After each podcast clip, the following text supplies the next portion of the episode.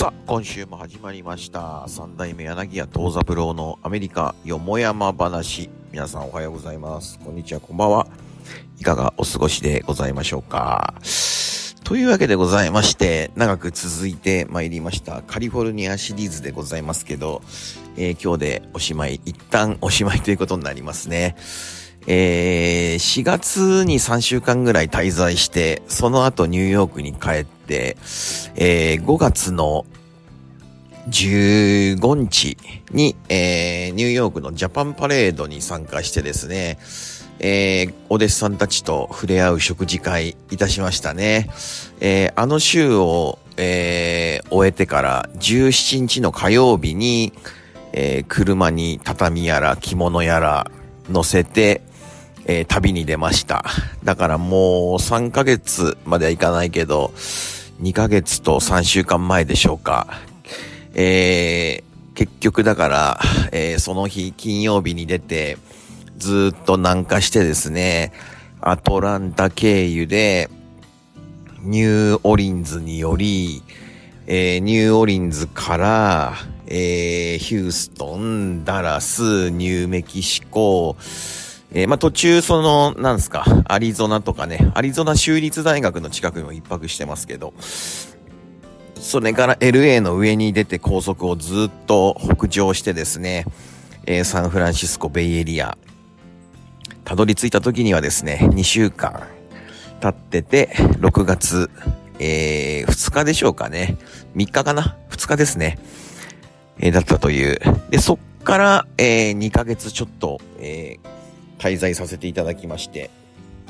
えー今週、今日またこれ木曜日に撮ってますが、これ皆さん金曜日に、えーお聞きいただいてると思いますけど、えー土曜日に、えシカゴに移動してですね、え日曜日、それから月曜日の夜と公演をして、え火曜日でございますね。ニューヨークに帰るというスケジュールでございます。えシカゴ近郊にお住まいの皆さんは、えー13日の回も余裕ありますし、14日の回もございます。えーアメリカは関係ありませんが、まあ日本はお盆ということでございましてね、ぜひお盆工業、えーシカゴの近郊の皆さんは、えー一つ落語でも聞きに来ていただけると、まあありがたいなという、えーそういうわけでございます。長かったのか短かったのかわかりませんけど、最後、あの、先週、えー締めくくりと言いますかね、えー前にも言いましたが、えー日系人の、え移民のことをずっと調べてまして、えーちょっとね、一緒に行くっていう約束だったその興味のある方が、ちょっと、あの、行かれなくなったり用事があったんで、先週に移動したんですけど、えーサンノゼのジャパンタウンにある、えー日系人の移民の博物館がございまして、えーまあね、結構ないいところに、えー結構な大きな建物が寄付によってだと思うんですけど、建てられておりまして、えー成功した日系人の方が寄付されて建てたんだと思うんですけど、見て参りましたよ。あのー基本的に中はですね、その第一次世界大戦前後のあたりの、えー写真としてのあの記録が残るあたりから、えーあるんですけど、やっぱりメインは、えーアジア太平洋戦争が始まった時に、えーずっと長らくアメリカに住んでらした日系人、日系のアメリカ人、それから一世、二世というそんなに日が経ってないけど、日本から来てコミュニティを形成している皆さん。が、えー太平洋戦争が始まって、えー、だいたい1942年の前後、あと、前から、えー日系人ということで、えー様々なところに隔離されたわけです。で、掘ったて小屋のような、プレハブ小屋のようなところに、えー刑務所のように金網が張り巡らされている囲いの中に、えープレハブ小屋みたいなのが、まあ、プレハブっていうのは、まあ、建築用語で言うと、もっと後に出てくるあれなんで使えませんけど、トタンとかね、えー名前、要は掘ったて小屋ですよね。カラスが鳴いてますけど、外で撮っております、今日は。カリフォルニアの日を浴びながら、えー、撮っておりますけど、まあ、それでですね、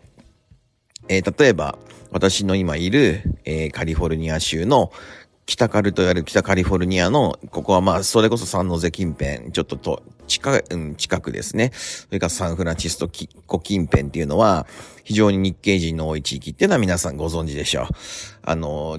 ジョン万次郎さんがボストンから最後日本に帰るとき、この近郊で、えー、金を掘って帰ったって話もありますし、まあ西部開拓の中で日本人もまあまあ、えー、たくさん、えー、太平洋を越えて、ニューヨークやなんかより近いですからね、来た。それから、ロサンゼルスですね、LA。こちらにも博物館もありますし、日系人コミュニティっていうのがあります。だから私があの最初に、えー、まあ、えー、読み始めたのは山崎豊子さんの二つの祖国っていう本で、その二つの祖国っていうのの物語は、あの、LA の、えー、リトル東京の話から始まるわけですよ。で、そこで戦争が始まったんで、まあ、お父っつぁんの一世のクリーニング屋さんと、えー、二世の息子さん、それから、えー、同じく二世の、えー、結婚したあ女の人ですね、奥さんですね。えー、っていうのを、まあ、中心に最初話が始まるわけですけど、結局その、一番最初の場面っていうのは、あれどこだっけ？アリゾナかな？アリゾナで、えー、日本人が、えー、あの、やっぱり戦争になってアメリカ国籍のない一世の皆さんですね、が隔離されて、えー、もう犯人扱いと言いますか、えー、刑務所のようなところに入れられて、えー、悪さをしないようにみたいな感じでっていうところから始まるんですけど、その主人公は2世なんでアメリカ国籍があってっていうところなんですね。で、帰ってみると、お父さんやお母さんは、リトル東京から締め出されて、えー、隔離されてると。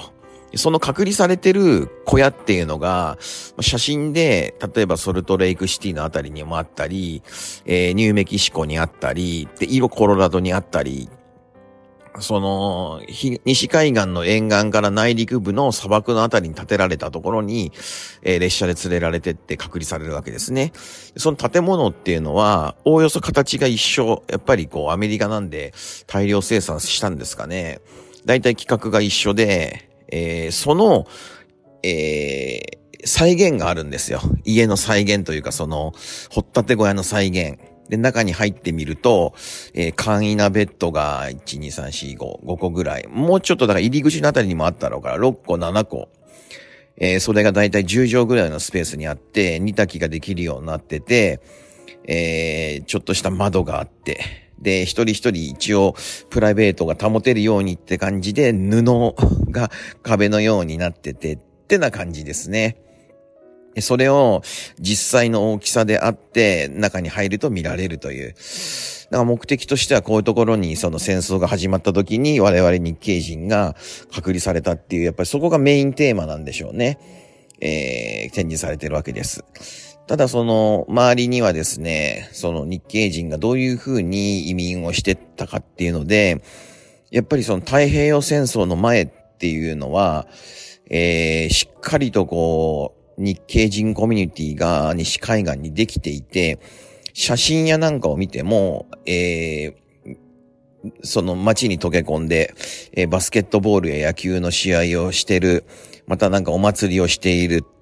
えー、その中に、まあもちろんアメリカ人の方もいらっしゃったり、えー、結構なオタクの前で写真撮ってる方もいたりっていう感じで、すごく平和なんですよ。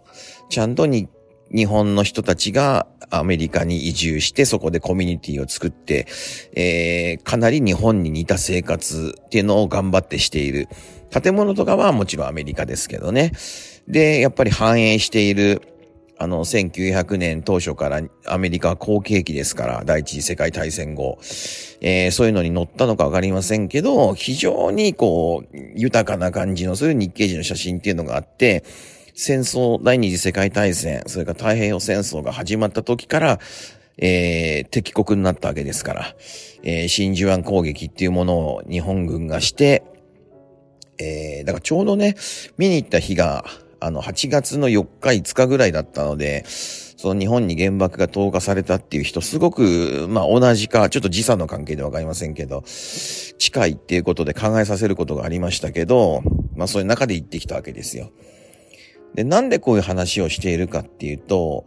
あの、このラジオではまあいろんなことを私が言って、今こういうこと取り込んでますっていうことが、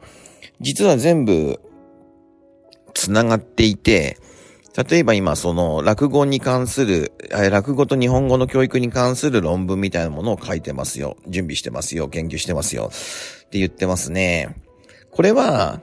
あの一つは、てか、これがまあ、今から言う、あの大きな一つのメインテーマなんですけど、やっぱりアイデンティティの問題なんですよ。全部が。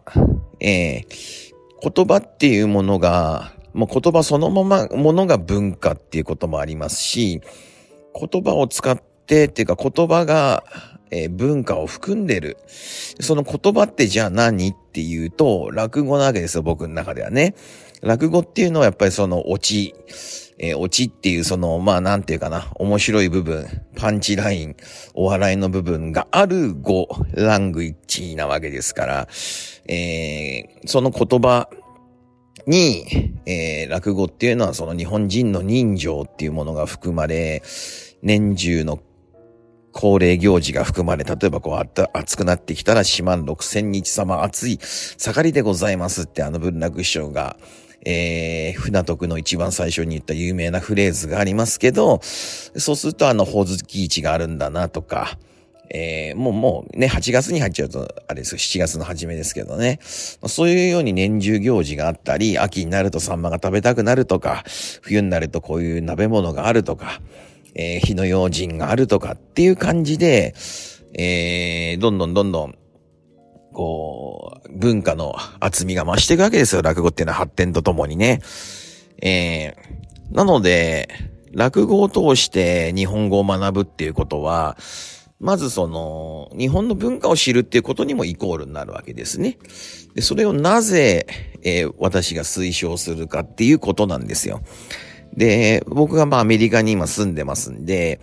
アメリカの国籍を持ち、日本の国籍を持ち、えー、両親がお二人とも、あの、日本の出身だったりすると、えー、バックボーンは日本になるわけですね。それから、アメリカ人の片親、えー、もう片方が、えー、日本人ってことになると、アメリカにも日本にもバックボーンがあると。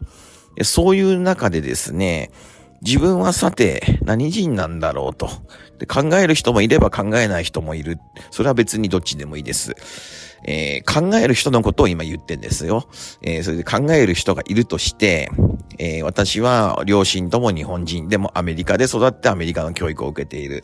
私はお父さん、またお母さんがアメリカ人で、片方が日本人で、片、あの半分は日本人のバックボーンがあって、アメリカで住んでいる。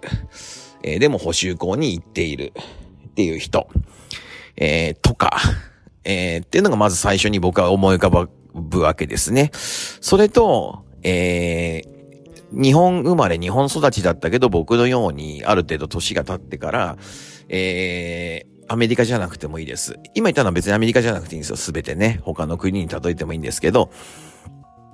えー、アメリカに住んでんでアメリカにしてますけど、長いこと、えー、アメリカに住み、アメリカの文化に触れ、アメリカのに住んでらっしゃる皆さんと関わっていく中で、えー、果たして自分は日本人なのか、日本人らしさとは何かって考えたとき、自分は日本人なのかって考えるわけですね。まあ、そういう時に、もしも自分が日本人らしさを感じたい、または自分は日本人だっていうアイデンティティがあるのに日本らしさを感じられないっていう人が、え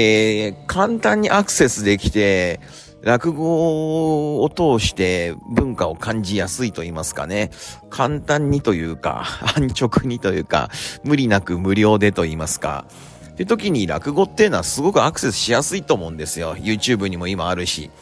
それで大掛かりなセットはいらない、センスと手拭いだけがあればいいっていう状況で、この落語を使っ、その日本人らしさっていうのを感じるためにはっていうので考えて、えー、今落語を教えてるわけです。これはまあだからその、三つぐらいやっぱテーマがあると思うんですよ。今言った皆さん、日本にアイデンティティを感じる方に提供する落語を通した日本語教育。それから、日本が好きでこれから日本に住みたいとか、日本語を第二カ国語として学びたいっていう、えー、全くさらな状態で日本が好きとか、日本語学びたいっていう方が一つ。それから、こちらがまあ普通に考えるとメインストリームですけど、プロの落語家になって、えー、落語で生計を立てていきたいというような若き日の私のような人間。まあこの3タイプが考えられるわけですよ。これをいろいろ、まあ、ミックスしながら、分離させながらとか、教材を変えながらとか、演目を変えながら今考えてるわけですけど、最近やっぱりすごく、あの、僕の目論見通りになってきてるのが、えー、落語の子供のクラスにお子さんを入れて、大人のクラスに、あの、自分が入って、で、こう、家庭内の会話として、落語のお稽古を子供とするとか、あるいは一緒になってやるとかっていうことが、まあ、自然にできる家庭なんかもできてきてるわけですね。えー、そうすると、えー、今度は、それがアメリカの家庭だとして、えー、日本に帰りますね。で、日本に帰った時に今度はおじいちゃんおばあちゃんなんかがいて、おじいちゃんおばあちゃんっていうのはやっぱり、そのラジオでを聞いてた世代だったりすると、落語が好きだったりするわけですよ。最近は焦点しか見てないけど、本当の落語古典、まあいいね、みたいな。ねえ、まあその古典落語っていうものは本当はないって僕は本で疑っ疑っちゃってますが、まあ、それは置いといて、まあ昔ながらのっていう表現にしときましょうか。えー、なので、そうすると、親子三代で落語の話ができる。で、しかもその、日本のおじいちゃんおばあちゃんっていうのは、えー、遠く離れたアメリカの孫にはその、すぐ会えるわけじゃないですね。年に一遍とか二遍とかね。そうなってきた時に、あの、もうアメリカの文化に染まっちゃったんじゃないかと思う自分の可愛い孫がですね、えー、自分たちにも分かりやすい落語を覚えてると。で、小話の一つもやると。そうなると、で、そういう現象がこのやっぱ夏休みはこう、こう、報告が入ってくるわけですよ。えー、その、例えばちょっと今休んでる子とか辞めちゃった子なんかも日本に帰ると、もうその落語でお蕎麦を食べる仕草とかお饅頭なんかできるしね。えー、それから、えっ、ー、と、小話もできるんで、えー、おじいちゃんおばあちゃんの前で披露してるらしいです。えー、そうなると、コミュニケーションにとってはすごくいいんじゃないか。っていうところでね、まあ私は考えてるわけですよ。そこにあるのは、そういうふうに簡単に気軽に、あの、しちゃう、落語しちゃうことで、ああ、自分にもやっぱり日本の血が流れていて、そういうことをやると喜ぶ人がいる。日本人のおじいちゃんおばあちゃんがいるってことで、やっぱり自分のルーツをもう一回考えるわけですね。それはなんかこうやっぱり、それがいい悪いっていうことじゃなくて、さっき言った通り自分が考えていることに対しての答えとしてすごくアクセスしやすいってところが僕は利点だと思うんですよ。考えなくちゃいけないとか感じなくちゃいけないっていうそのハフトゥーではなくて感じたいって思った時に簡単にアクセスできる。っていうことで今落語を考えてますね。その時に落語っていうのはあのえー、国語の教科書を音読するのとは違って、前から言ってますけど、感情表現をしなきゃいけない。それから全体的に見渡して、全部を頭の中に入れて自分で構成しながら喋っていくっていう、えー、その、演出家の視点ですね。それからセリフをその場に合わせてというか、構築するためには脚本家の力もいるだろうし、もちろん表現者としては俳優としての力もいるだろうし、その中にはイマジネーションもいるし、あの、クリエイティビティもいるっていうね、二つのイマジネーションじゃねえ想像力がいるってことですね。結局その移民で来た皆さんっていうのはどういうふうに家族を構成されてったのか、または、えー、引き剥がされる日本とアメリカっていうこの戦争の中で、どういうふうに考え、どういうふうに生活をされ、えー、過ごして、我々がこうやってアメリカで心地よく過ごせるような土台を作ってくださったのか。そこに私はやっぱ興味があって、その中にある物語を、えー、救い取りたい、または想像していきたいっていうので、まあ研究してるわけです。まあそれがだから大まかに言うと今週の私の頭の流れですね。で、立派に私もですね、日本の文化に対するホームシックがだいぶありまして、ついに、あの、踊りの師匠にアクセスしましてですね、えー、私、日本舞踊の藤間をずっとやってて、それで、真打ちの前後からもう忙しいのと、っていうので、お稽古がもう10年ぐらいできてなかったんですけど、えー、師匠にちょっと LINE でお願いをして、てか相談をして、日本舞踊を再開したいんだけどって話をしたら、もうコロナで、師匠がたくさんお弟子さんいらっしゃるんですけど、あの、皆さん、あの、LINE で動画でやってる方もいらっしゃいますしっていうことで、あら、あの、そのアナログと思ってた師匠が ありがとうございますってな感じでね、えー、やっこさん、姉さんからまた一番最初、20、なん、26か ?26 の時かな師匠のとこにお稽古初めて行ったの。もう20年前ですね。そう。二つ目になってすぐに師匠からあの帯をいただいて、俺、ガタガタ挨拶に行ったところで、えー、踊りのお稽古をするってなって10年ぐらいだからやりましたかね、真打ちになるまでの。で、また10年休んで、この度、その日本舞踊どうしてもやりたい。やっぱり、これからまた、えっ、ー、と、いろいろ、えー、芸事というか、落語、精進もちろんしていく中で、やっぱり基礎となるのは踊りっていう部分もありますからね。全くやらない人がほとんどなんですよ、日本舞踊を。でも僕はちょっとやっぱりその仕草やなんかで今後、例えば豊志賀の詩っていうのをやるときの豊志賀っていう師匠は、その、いろんな芸事、例えば三味線だ、あの、踊りだとかっていうことをこなしてらっしゃる方で、そういう人のこう女性を描くときっていうのはやっぱりその、実際踊ってみせる場面はありませんけど、指先一つ、感覚一つ、首の動き一つっていうところがやっぱ変わってくるっていうところでね、やっぱり、まあ、36、7からここまで真打ちになり、えー、アメリカ移住をしっていうところでものすごく大変だったんですけど、やっとこう、もちろん芸をずっとやってましたけど、もう一つ二つ進化をするときに僕はやっぱり表現者としては落語のそういうところに帰っていくんだなっていうふうに感じてますね。えー、勉強やなんかをする、資料を読むっていうのはもうもちろんね、他の人はやってないし、踊りもそうなんだけど、その辺で僕独自の道っていうのをまたどんどん作るにおいて、そこら辺が重要になっていくんじゃないかというわけでございますね。どうですか？今日も深い話になりましたでしょうか？とは言いつつ、えー、とは言いつつのも変だな。接続詞として、先週はその移民のところに行った後、次の日は、えー、シリコンバレーのちょっと先に奥というか、北、